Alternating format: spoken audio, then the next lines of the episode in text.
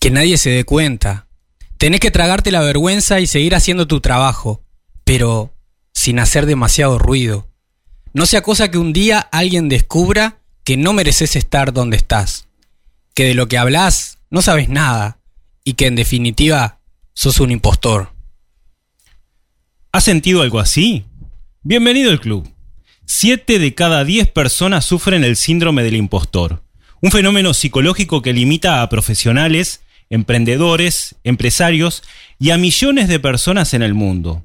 Sobre esto hablaremos hoy junto a Eva Sade, coach profesional, especialista en enneagrama y desarrollo del ser, porque derribar límites externos e internos es cosa de imposibles.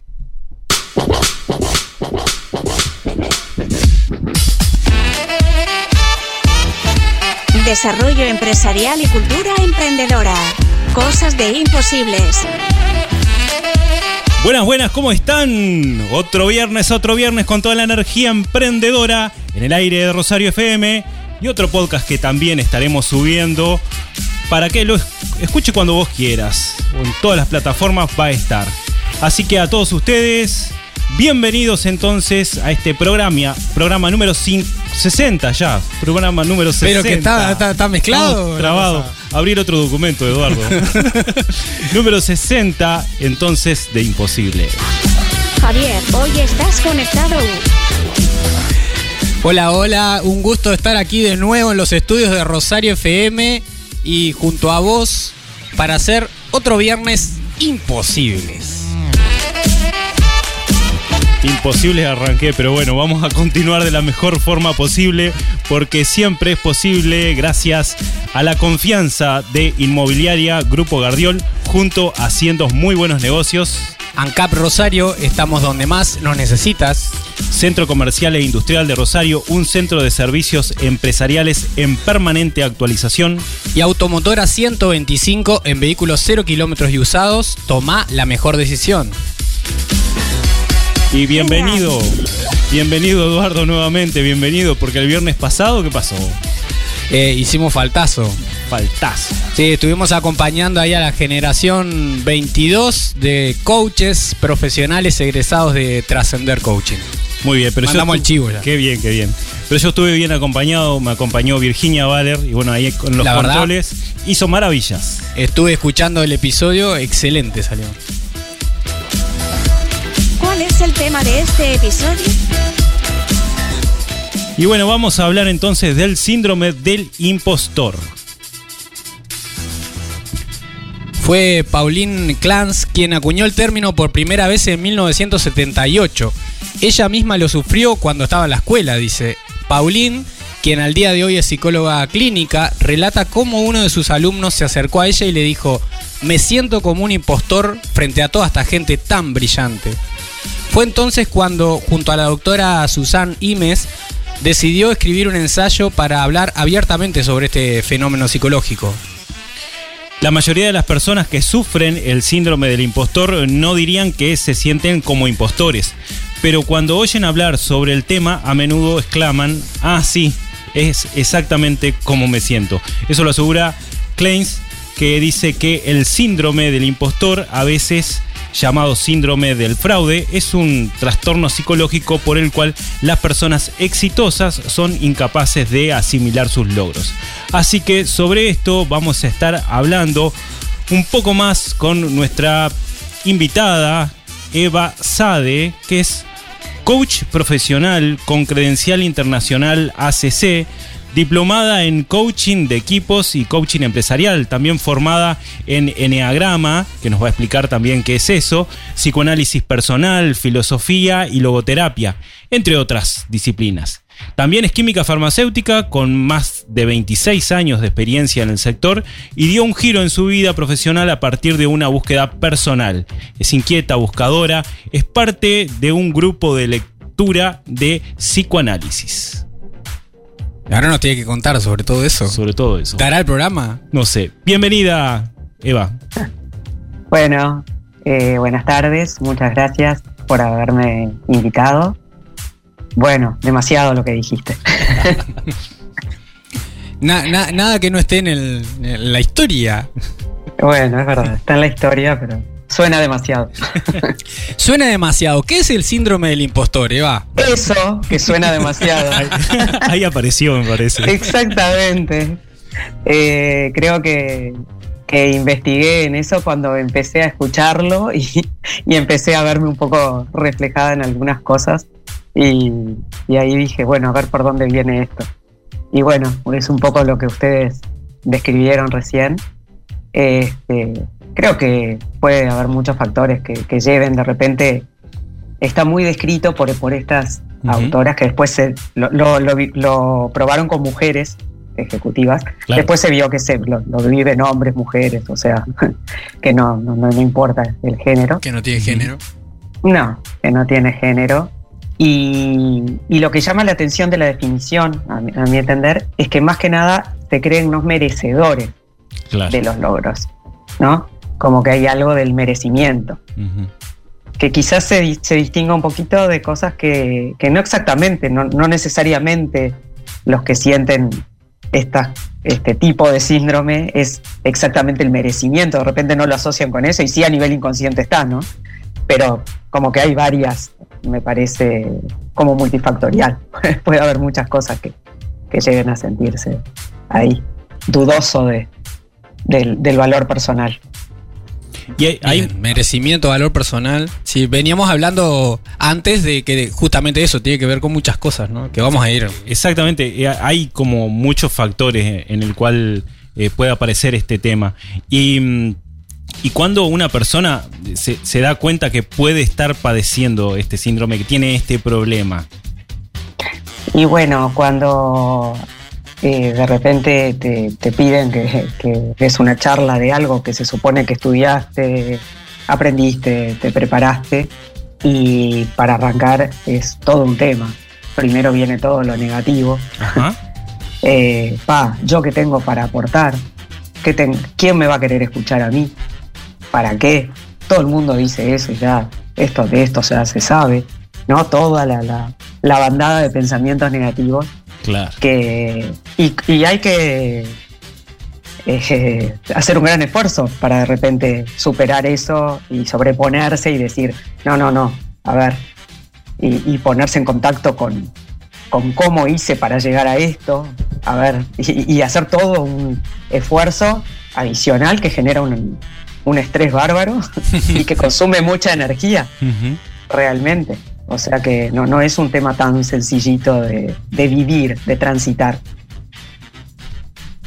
Bien, Eh. bien. De a poco nos vamos ahí metiendo y comprendiendo un poquito mejor también. A vos que estás ahí del otro lado, te, te preguntamos, ¿conocías de- a- desde antes, digamos, esto del síndrome del impostor? ¿Te has sentido un fraude alguna vez? Envía tus comentarios y también tus preguntas al 091-899-899 y conversá en esta mesa de imposibles.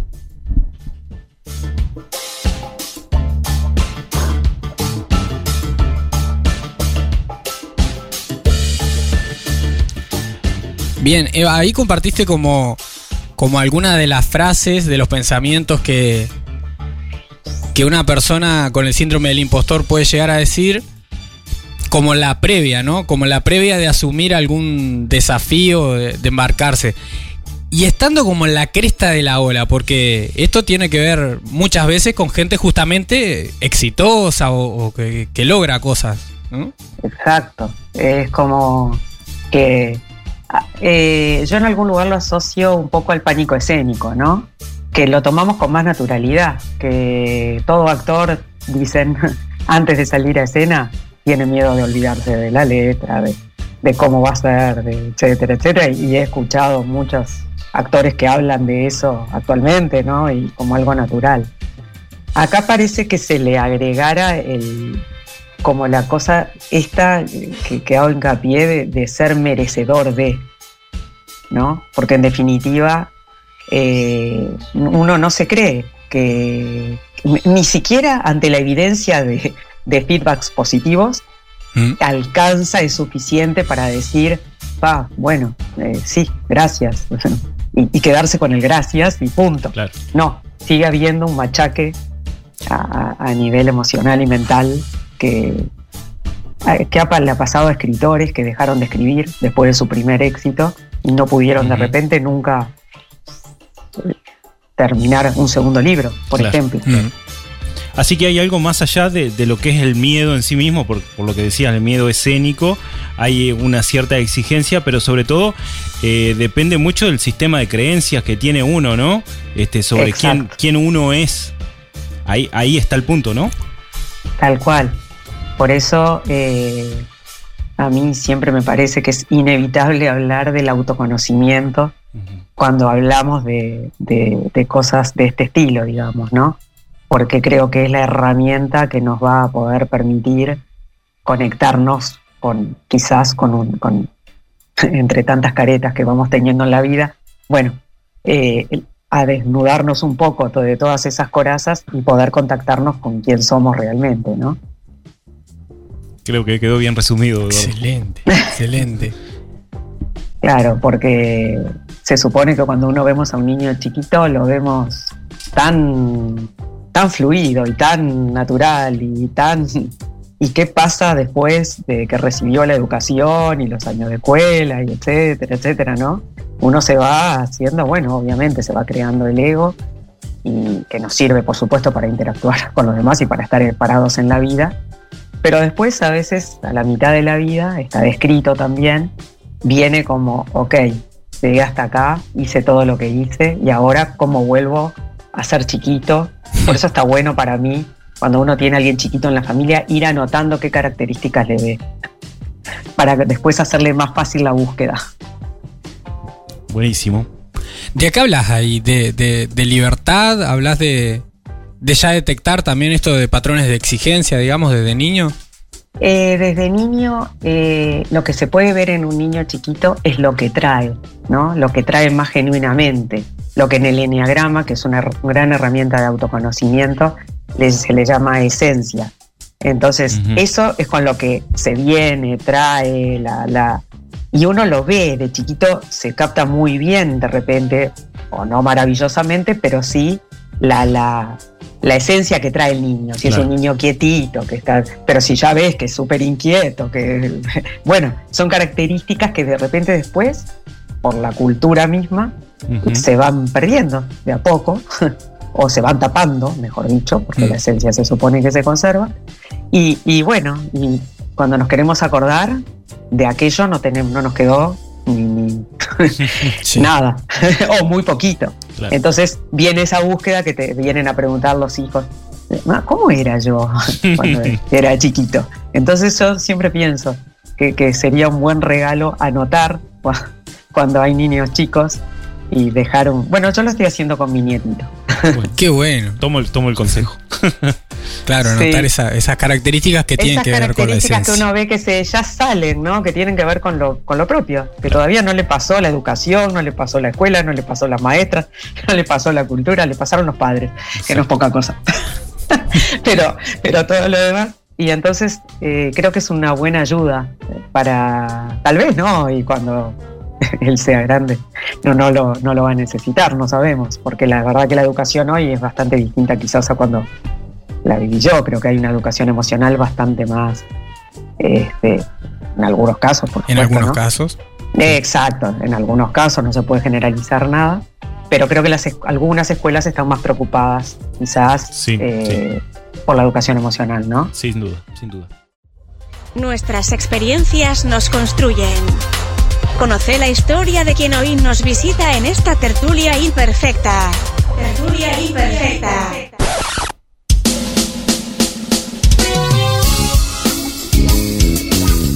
En esta tertulia imperfecta que es presentada por ANCAP Rosario, estación de servicio líder en la zona este de Colonia, vamos a estar hablando del síndrome del impostor con Eva Sade. Presenta esta tertulia imperfecta ANCAP Rosario, estación certificada en gestión ambiental, tu punto de carga eléctrica, gas y combustible. ANCAP Rosario, estamos donde más nos necesitas. Y no te olvides de enviar tus comentarios, tus preguntas también para Eva. Hablamos sobre el síndrome del impostor. ¿Conocías este síndrome? ¿Te has sentido un fraude alguna vez?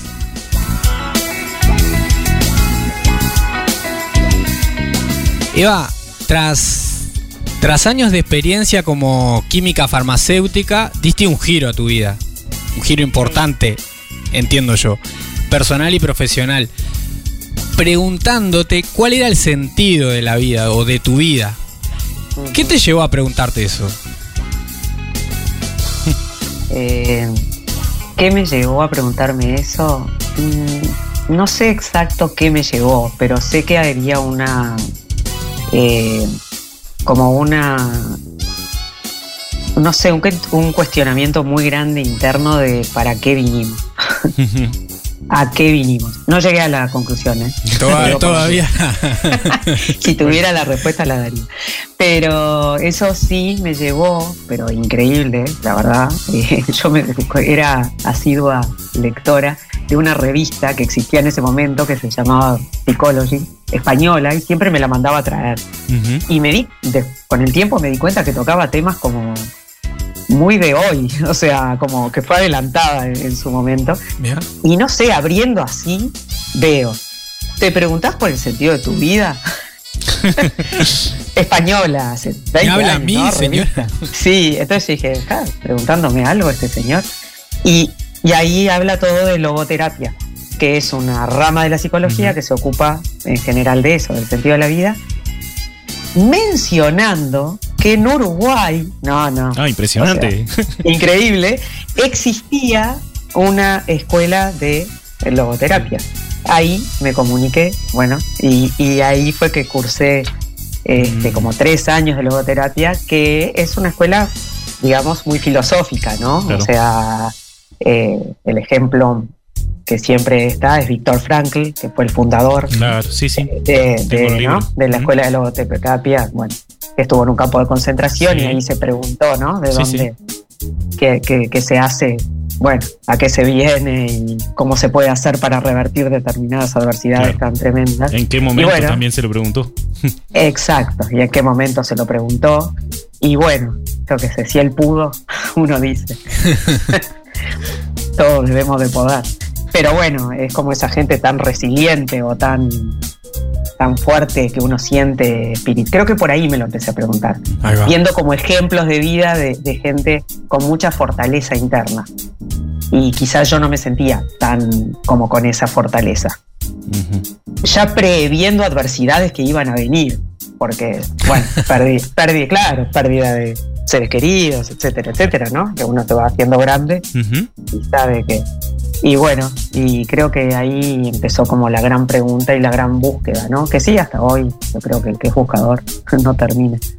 Y en eso No, entonces, eh, ¿cómo, ¿cómo fue tu camino de aprendizaje entonces después?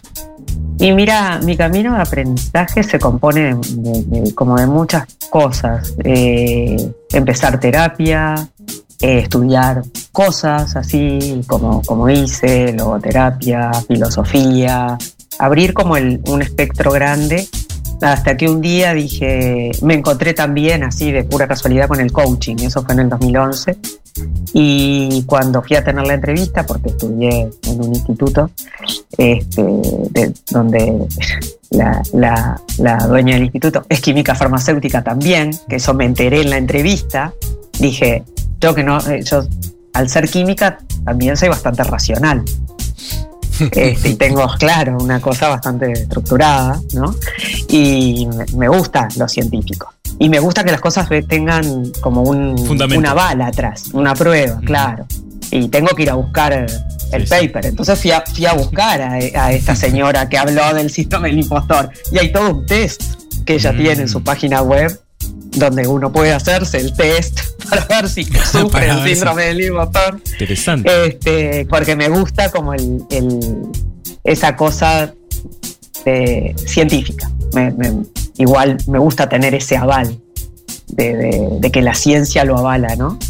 Pero ojo, que cuando me metí en este campo, en el coaching, eh, ya no era tan así, porque nada es blanco ni negro, están todos los grises, todos los matices. Uno va aprendiendo ahí sí de que mucho de la, de la vida, y ahí empezó como una transformación mayor, me parece, ¿no? De, de, pa, de cosas que me quedé como, pa, y esto, y esto, y esto, conjuntamente con la terapia. Bueno, esas cosas que uno va descubriendo, que te, te, te tocan y te mueven y, y así. Y ahí, Eva, ¿podés compartirnos un poco qué encontraste en el coaching? Y bueno, en el coaching eh, yo encontré cosas como mucho más, eh, si bien a mí la terapia me, ayudó muchísimo, ¿no? Eh, me sigue ayudando. Este, en el coaching encontré como cosas muy concretas donde, no sé, me, me- en el momento nomás, por lo otro te lo llevas pensando. Pero como el coaching está más orientado a la acción y a un objetivo, eh, es bien distinto. O sea, eh, es eh, que hay cosas de repente que, que uno requiere más tiempo para darse cuenta. Después con la vida me doy, me doy cuenta que, que todo es un proceso y que somos siempre estamos en la mitad de un proceso de algo. A veces ansiedad, la ansiedad o las ansiedades nos comen y queremos ya, ya, ya. Pero es difícil transformarse en un minuto. O sea, yo no, no, no, no, no, no soy muy fan de, de esas promesas de que en 10 minutos vas a hacer otro y eso. No. En La 10 mayoría de años las mejor. cosas, sí, la mayoría de las cosas son como capas de una cebolla, ¿no? Que se van. Exacto, que se van y que se da y que lo creo que lo que te da eh, la, la experiencia es que es que te das cuenta cuando te tenés que dar cuenta, cuando estás preparado, Claro. ¿no? Y decís, ah, pero la miércoles, hoy hice el clic, 20 años antes estoy trabajando en esto, ¿qué pasó? Y el coaching me dio como esas cosas, ¿no? Algo que me quedó grabado así a full es la columna interna. Eh, la columna izquierda, perdón, que es cuando uno habla hay una columna izquierda que está pensando totalmente otra cosa. Entonces, pa, eso me confrontó, digo, a ver, entonces, ¿cómo es? Yo estoy diciendo algo, pero hay algo chuco, chuco, chuco que te come la cabeza desde otro lado, ¿no? Entonces, ¿cómo poder hacer para, bueno, eh, estar en una armonía interna, eh, llevarte a un control interno, gestionar las emociones? Bueno, el coaching la verdad que, que explora todo eso y, ayuda mucho a la concreción de objetivos y a, y a, bueno, y en otras cosas uno buscará en, en otros lugares, pero es una herramienta muy valiosa a mi criterio, ¿no? Frente a todas las cosas que, herramientas que, que he probado, estudiado. Sí, yo algo que, que admiro y- y quiero mucho de nuestra profesión del coaching, justamente esto que me, me parece una herramienta como súper versátil y que, que- Mm. que ayuda como, como si fuera el conector de, de- de otras cosas que uno puede integrar a su vida. Eh, el coaching fácilmente lo aplica, lo hace aplicable a cualquier conocimiento. Exacto, es como un articulador muy valioso, ¿no? Sí, yo comparto esto, exactamente. La verdad que eso comparto.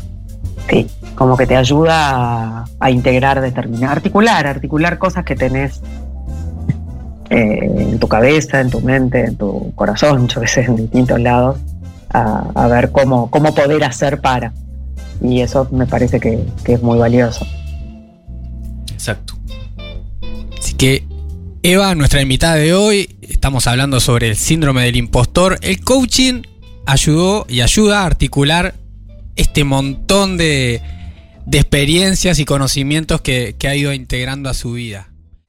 Esta tertulia imperfecta fue presentada por ANCAP Rosario. Estamos donde más nos necesitas.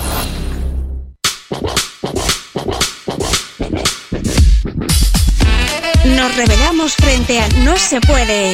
Cosas de imposibles.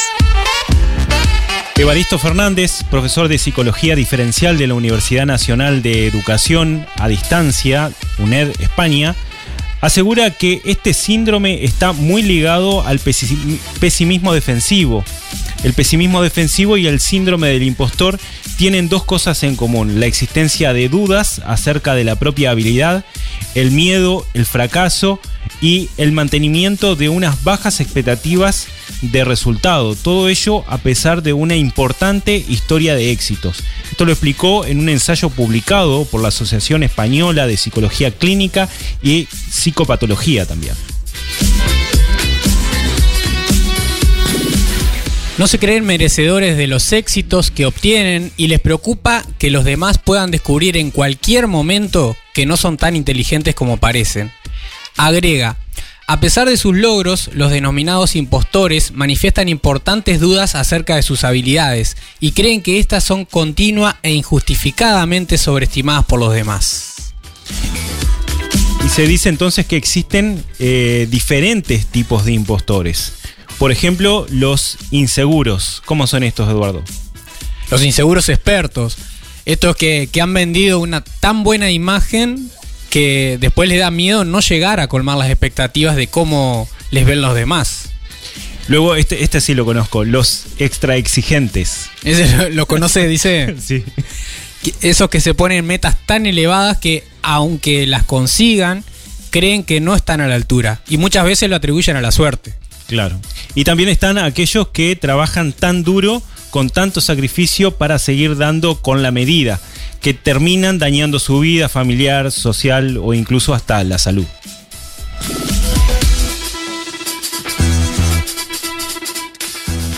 Eva, reencuadrando, ¿qué piensan o sienten las personas que padecen el síndrome del impostor? Y bueno, parte es esto de lo que Javier comentaba, ¿no? Eh, no creerse merecedor del éxito, dudas de las propias habilidades, a veces niveles de estrés y ansiedad elevados, por eso es a veces que, que tiene que ser tratado por psicólogo, ¿no? Eh, miedo al fracaso, justificar sus éxitos o atribuirlos a la suerte, eh, insatisfacción del propio trabajo a pesar de ser bueno y válido, como que siempre hay una sensación de que no es suficiente, incluso la posibilidad de no entregar el trabajo porque no nunca va a ser tan bueno y entonces Claro. ya se entra la procrastinación, o sea, una cosa trae a la otra, ¿no? Eh, y bueno, eh, eh, por eso eh, yo decía que, que es, duro para el que lo vive, ¿no? Porque no, uno dice, ah, pero por favor, si, si Si sabe no es para tanto.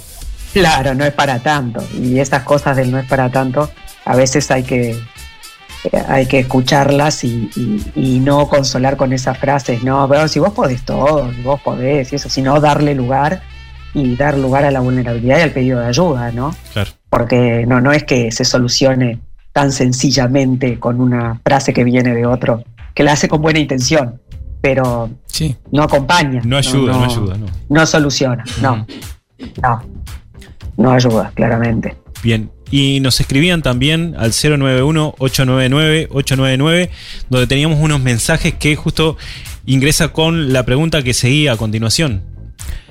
Claro, Carlos eh, comparte que es un excelente tema el, el que traemos a esta mesa imposible. Dice que muchas veces se puede confundir el síndrome del impostor con la falta de confianza. Entonces, ¿qué, qué tiene que ver ahí con la estima, con la confianza? Bueno, eh, yo creo que tiene mucho que ver. Eh, yo he acompañado casos ¿no? de, de- de personas que, que, que, bueno, que vienen con este tema. Si no es exacto el síndrome del impostor, por lo menos termina siéndolo más o menos. Y bueno, atrás de eso puede haber varias cosas. Puede haber miedos, puede haber creencias limitantes de que yo no puedo, puede estar el perfeccionismo. ¿no? que a veces conocemos muy bien, metas muy, muy ostentosas, digamos, para de repente el momento que, que estamos atravesando. Y entonces ahí es cuando uno, me parece, se tiene que detener a mirarse a uno mismo y decir, a ver, ¿qué está pasando?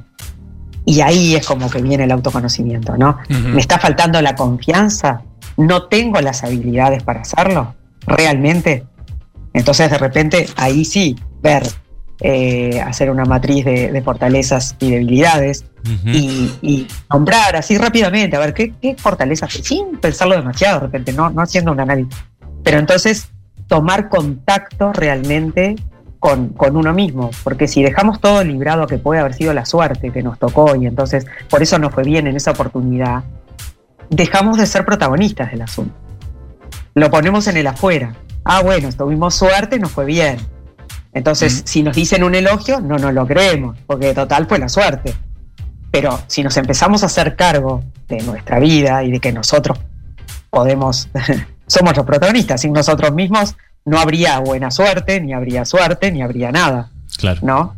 Ha- Hay una frase de Alex Rovira, que es un escritor español, que habla mucho de, de- bueno, tiene muchos libros de autoayuda y eso, que dice para él, ¿no? La, la suerte eh, no existe. O sea, la buena suerte es uno el protagonista de la buena suerte.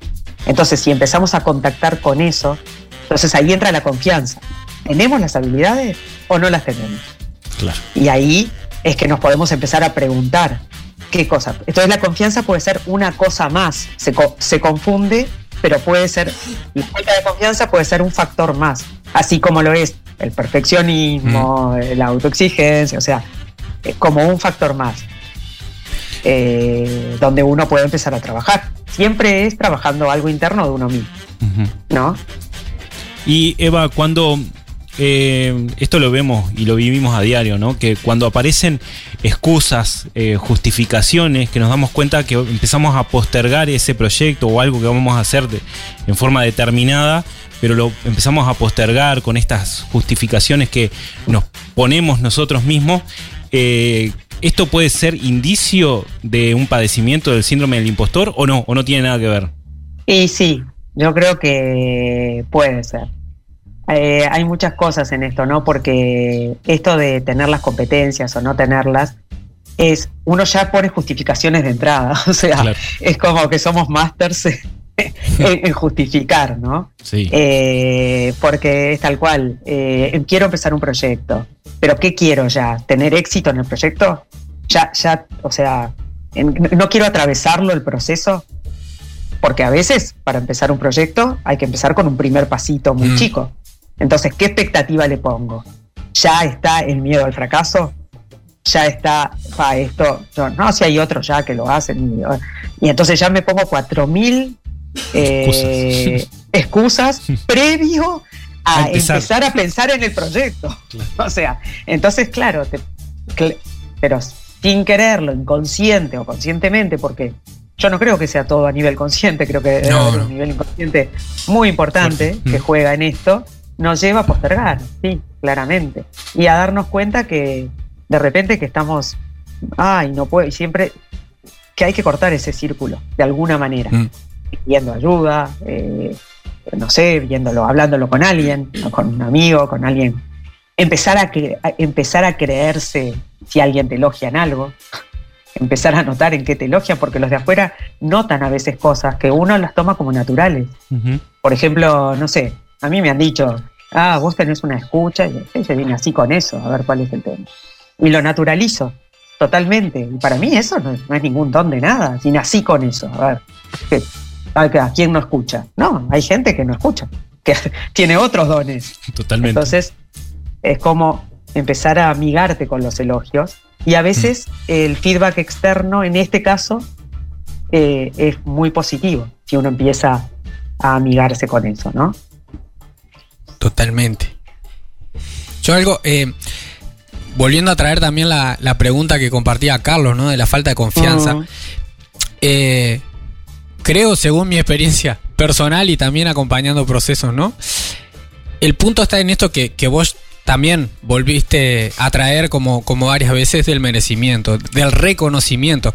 Por ahí eh, hay gente, bueno, no voy a diagnosticar, digamos, quién tiene o quién no tiene síndrome del impostor, pero que está gente que está como cercana al tema, que, que, de algún- que por ahí confía en sus capacidades, sabe de lo que es capaz. El tema es la valoración el- que le da a, esa, a esas cualidades.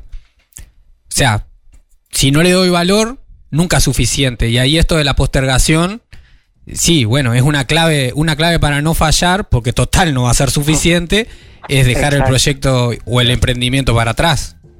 Y ahí no tiene que ver tanto con la confianza, porque sabemos que las capacidades las tenemos, sino que ta, no son, no tienen valor. Claro. Claro, ya, ya arranca con no darle, con no validarte tú mismo en las cosas que sí tenés capacidad, aunque lo sepas que la tenés. Porque va a predominar lo otro.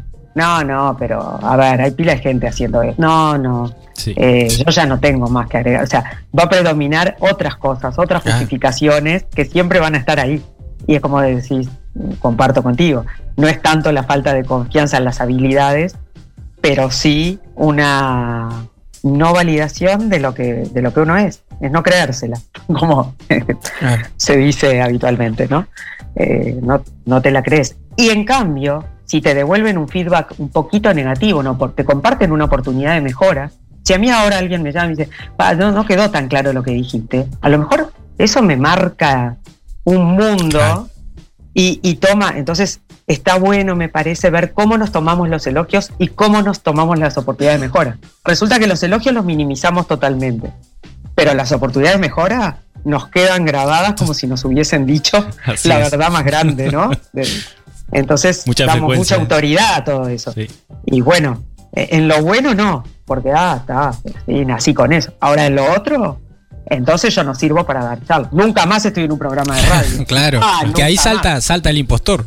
Claro, ahí salta el impostor, exactamente. Es si alguien eh, al ratito de esto me está llamando y dice, no, no estuviste tan claro. Y sí, yo no soy para programar nunca más me ven en una radio, o sea, me escuchan. o sea, claramente. Si fuera por eso, ahí está. por eso hay que estar atento a cómo reaccionamos. Eh, ahí entra siempre el autoconocimiento, ¿no? Claro. A ver cómo nos mirarnos y decirnos, pero a ver, si no le di bolilla para nada a la cosa positiva. ¿Por qué le doy tanta importancia a la negativa? Y, tanta trascendencia. Claro. Y Eva, y, esos eh, elogios que comenzamos a recibir, entonces, eh, ¿no puede haber también un, miedo a, la soberbia, a ser, este, ¿cómo se llama? Megalómano. Bueno, yo creo que sí, que hay... Eh, yo mira, acompañé a una chica, ahora que me decís esto, lo recuerdo, a una chica que, que después de trabajar unas sesiones, este, descubrió que sí, que ella en realidad decía que quería esto, quería desarrollarse, quería, pero descubrió que mm, no, porque ella quería moverse en un ambiente como de un perfil muy bajo. Entonces, en definitiva, ella pensaba que si llegaba algo, iba, la iban a sentir una soberbia. Y entonces ella misma boicoteaba todos los posibles ascensos, todos los posibles atrás de, y atrás estaba esa creencia limitante, ¿no? Eh, que, fue muy bueno para ella descubrirla, porque no, no la había podido captar. Y en esto hay una hay una, un tema cultural también, porque por ejemplo en Uruguay eh, vemos, si nos ponemos frente al mundo, eh, dicen que los uruguayos justamente siempre son de perfil muy bajo y uno cuando sale al mundo este, siempre nos dicen, ustedes son de perfil muy bajo, pero ojo cuando hablan. Ah, Exactamente, yo creo que, nos caracteriza eso del perfil bajo. Y creo que si nos vamos de eso, a lo mejor hay un miedo a no pertenecer. ¿No? Claramente. Porque el uruguayo es, es como así se caracteriza por por ahí no demostrar y no exponerse y no, y no mostrar esto. Entonces eso nos juega en contra en algún lugar, ¿no? Porque, bueno, de alguna manera la soberbia tiene que ver con otra cosa, me parece a mí, no, no con esto. Exacto. Chicos, han llegado mensajes. Acá Andrea comparte, el síndrome del impostor es más habitual de lo que parece. Y, dice que es muy interesante el programa de hoy. Por acá llegan también mensajes que dice, a veces esperamos o creemos que los elogios tienen que venir de un grado 5. De lo contrario no tienen valor. Si viene de la familia o de un amigo, por ejemplo, no, no tienen valor. Totalmente. Es, totalmente. Pero está bueno a veces pensar en qué personas realmente confiamos que nos va a dar. Yo creo que siempre tenemos personas alrededor que sabemos que son los sinceros del asunto, ¿no? los que podés confiar. De repente está bueno elegir dentro del círculo que uno tiene a las personas que aunque sean críticas y de repente como le damos tanta bolilla a la crítica, nos, nos sentimos que nos bajonean, pero de repente esas son las que eh, estamos tranquilos que nos van a decir la verdad. Y está bueno en este síndrome tener un círculo que, tengamos la confianza de decir, que, hagas un acuerdo con la persona, ¿no? pues si, es un amigo, si es un hermano, yo creo que uno le puede pedir. Y bueno, ir tomando y viendo como uno, como un ejercicio, sin, sin de repente grandes expectativas, pero como un ejercicio a hacer es, bueno, a ver, cómo tomamos lo que nos van diciendo, anotarlo, registrar lo que sentimos. Y, bueno, y ahí uno va tomando contacto con, lo que nos pasa por adentro, ¿no? Y, creo que desde ahí está la posibilidad del cambio. Si no tomamos contacto, creo que es difícil. Exacto. Lo tomamos para los tips ahora, para exactamente las acciones. Y las acciones. Y Eva, eh, hoy cuando estábamos armando el tema también eh, nos preguntábamos eh, esta relación, a ver eh, qué, qué cercanía tiene, cómo se relaciona este síndrome del impostor con la falta de perseverancia, por ejemplo, autodeterminación y disciplina. Bueno, yo creo que se relaciona mucho. Tal vez no exacto, por eso yo creo que hay una leve diferencia quizás entre que se confunde un poco y a lo mejor hasta sea parecido el síndrome del impostor. ¿Y qué pasa cuando nosotros nos proponemos una meta o un plan y de verdad queremos, no sé, correr 40 kilómetros sin haber corrido el primero, ¿no? Entonces, ahí hay una falsa, ahí sí hay una falsa expectativa, hay una expectativa muy alta, nos ponemos una vara muy alta, pero no estamos, a ver, la primera pregunta, ¿estamos siendo perseverantes? ¿Estamos comprometidos con este tema? ¿Queremos? ¿Qué estamos haciendo? Porque ahí sí vienen las excusas y las justificaciones muy fácilmente, ¿no? Creo que tiene como una como un matiz muy leve, pero diferente del síndrome del impostor. Que a pesar de, de todo, de, de que sabés que estudiaste pila, que esto, que lo otro, no te sentís validado. Y lo otro es, te pones metas enormes y en el fondo te boicoteas no comprometiéndote. Claro. ¿no? Es como una diferencia sutil, pero son dos Mm. caminos un poquito Distintos, diferentes. sí, sí. El otro se mató por hacerlo, pero no se lo cree, ¿no? Y hasta es duro consigo mismo en, en el juicio de valor, ¿no? Eh, pa, que, que soy un desastre para hablar, soy un desastre, soy, me hablo duramente. Entonces, eh, tenemos que invitar a una parte nuestra más compasiva, quizás, para, para poder. Esto otro, lo que tú decís, eh, pasa mucho también. ¿Qué queremos? Lograr sin comprometernos. Entonces, bueno, ahí es, es un matiz, ¿no? Por eso siempre lo mismo, el contactarse con uno mismo y ver, con, contratar con, con la mayor apertura posible, de mirar, de automirarse, ¿no? Y con la mayor sinceridad que uno pueda y si no pedir ayuda para eso, eh, cómo nos estamos mirando antes de Tenemos para frustrarnos. ti una de no pregunta imposible. ¿Aceptas este desafío? Se coló Sirex ahí. Sí, no sé, Eva, si lograste escuchar porque justo estabas hablando, pero acá eh, los viernes estamos acostumbrados a tener la pregunta imposible y Sirexa estaba desesperada por preguntar. No, no la escuché. Bueno, ¿te animás al desafío? ¿Cuál?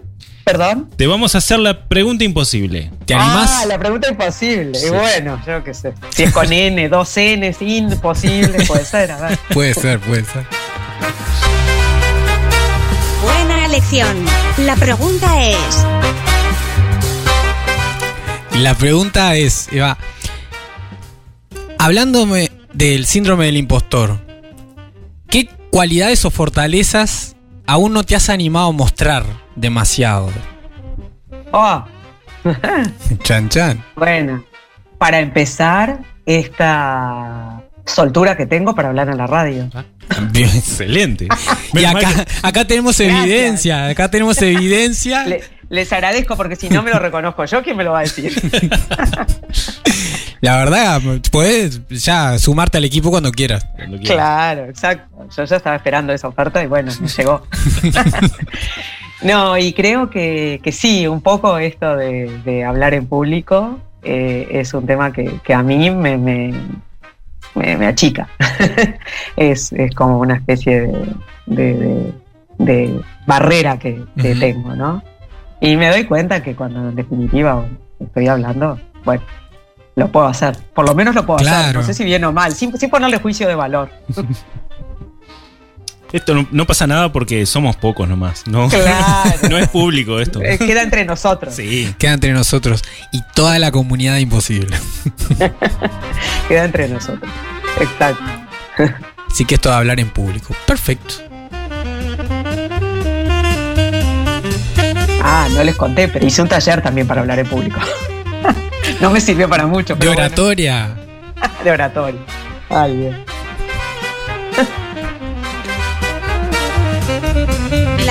Es como un paracaídas, solo funciona si la abrimos.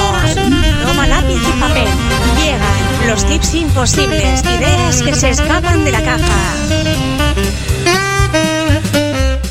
Bueno, y en los tips imposibles, nosotros lo que queremos siempre es dejar algún consejo o alguna sugerencia para quienes nos están oyendo, sobre todo a invitarlos a la acción, así Ah. hacer un cambio, cómo poder hacer un cambio entonces eh, frente a este tema, el síndrome del impostor. Como hacemos los coaches. Como hacemos los coaches, exacto, una invitación a, a la acción. Eh, yo voy a, a citar una frase de, de Einstein que tiene que ver con algo que, que me preguntó Javier. No es exacta la frase, pero el sentido es este, ¿no? que él decía que no, no, bueno, cosa que no le creemos mucho, que él no era tan inteligente, sino que se quedaba más tiempo con los problemas. O sea, ahí la perseverancia, ¿no? Sí, Entonces ahí tener, tener claro, pues esa frase me parece que es bien ilustrativa, ¿no? Y bueno, eh, primero tener en claro que el eh, lo que hablamos hoy, que el cerebro está muy acostumbrado a naturalizar los éxitos, a lo que, a lo que ya estamos acostumbrados, el cerebro, hasta está estudiado en neurociencias, en, en todo, eh, en todo que está acostumbrado a, a- a lo que nos creemos nosotros, que somos, ah, que vino con nosotros y que no le damos valor. Entonces, eh, está muy bueno eh, esto de hoy, tener a elegir determinadas personas que nos den feedback de lo que hacemos Ujú. y hacer un acuerdo con nosotros mismos de no cuestionarnos ese feedback. O sea, aceptarlo, tomarlo, sea negativo o positivo, y analizarlo y poder trabajar con él. Eso uno. Excelente. Dos, eh, poner eh, metas alcanzables y analizarlas. O sea, saber que tengo que en un proceso tiene que haber un compromiso, una disciplina, un, y ser muy francos con nosotros mismos a eso, ¿no? Es como el famoso quiero empezar el gimnasio, pero en realidad nunca me levanto para ir al gimnasio, entonces no va a ocurrir nada por magia. La invitación a ser protagonista de nuestra vida, ¿no? Si creemos que fue la buena suerte, no nos vamos a contactar con nuestro coraje para hacer las cosas, ni con nuestros éxitos. Porque si, Claro. si fue la suerte, es culpa de lo afuera. Y si nos va mal, también va a ser culpa de lo afuera. Entonces no nos atribuimos a nosotros la responsabilidad de, entonces el hacernos cargo de quiénes somos, de cómo somos, de lo que queremos, de lo que no queremos, en definitiva de tomar las riendas, ¿no? Eh, es la típica pregunta de coaching, ¿a qué te desafía esto? y bueno, a, a- a- a hacernos responsables, a hacernos cargo de si somos, podemos, no podemos, hacer qué necesitamos para, cómo podemos desarrollar lo que nos falta, con un curso, con unas clases, es tirarnos al agua porque en realidad tenemos todo y lo que necesitamos son más pruebas y pruebas y pruebas y entonces no nos estamos tirando. O sea que creo que en definitiva el tip para mí más importante es como el contacto o el comienzo, si es que no, no ha habido contacto, con el autoconocimiento. Arrancar con, con- con eso, ¿no? Y, y estar más en contacto con uno mismo. Que es que creo que es desde el lugar de donde salen las cosas más genuinas y las mejores cosas. Y de la mejor manera de hacerlo. Tomo nota de lo que dices. Excelente. Excelente. Espero que hayas anotado. Si no, volvé a escuchar este episodio en Spotify, YouTube, Apple Podcast y toma nota. Tomar nota como, como tip también para todo esto que trae Eva, esto de del autoconocimiento, de reconocerte, de volver a mirar los logros, las fortalezas, las cualidades y también identificar estos pensamientos negativos. Bueno, escribirlo es otra cosa, te ayuda a visualizarlo y a, y a poder trabajarlo también, ¿no? Sacarlo fuera. Eva, se nos terminó el tiempo. No lo puedo creer. Sí, se va rapidísimo. Así que agradecidos por eh, estar acá No. presente en esta mesa de Imposible. Realmente nosotros disfrutamos mucho de todos tus comentarios, tu experiencia y que pudiste trasladarlo perfectamente a través del micrófono de tu computadora. Bueno, muchísimas gracias a ustedes. La verdad que un placer compartir con, con ustedes y bueno, y a través de ustedes con vuestra audiencia, ¿no? Muchísimas gracias. Fue un placer para mí también. Gracias. Mil gracias. Acá también eh, te dejamos los saludos que te deja Fátima, que dice excelente programa. Aquí escuchando con mucho interés. Y por acá Ana dice, genios, sigan así. Bueno, también te, te manda por acá tus saludos. Bueno, muchas gracias. Seguimos conectados. Gracias, Eva. Invita a tus contactos a escuchar Imposibles, Cultura Emprendedora en Spotify, YouTube o en tu plataforma favorita. Valorá este programa con 5 estrellas y ayúdanos a llegar a más personas emprendedoras. Somos Eduardo Hernández y Javier Siliuti, quienes en Rosario FM y junto a vos seguimos haciendo posible lo imposible. Haz clic en el botón para no perderte nada y compartí este programa con tus contactos. Imposibles es una producción de Rosario FM. Creación y conducción, Javier Filiuti y Eduardo Hernández. Arte y diseño, Ecocomunicaciones. Edición y mezcla, Rodrigo Amado y Eduardo Hernández.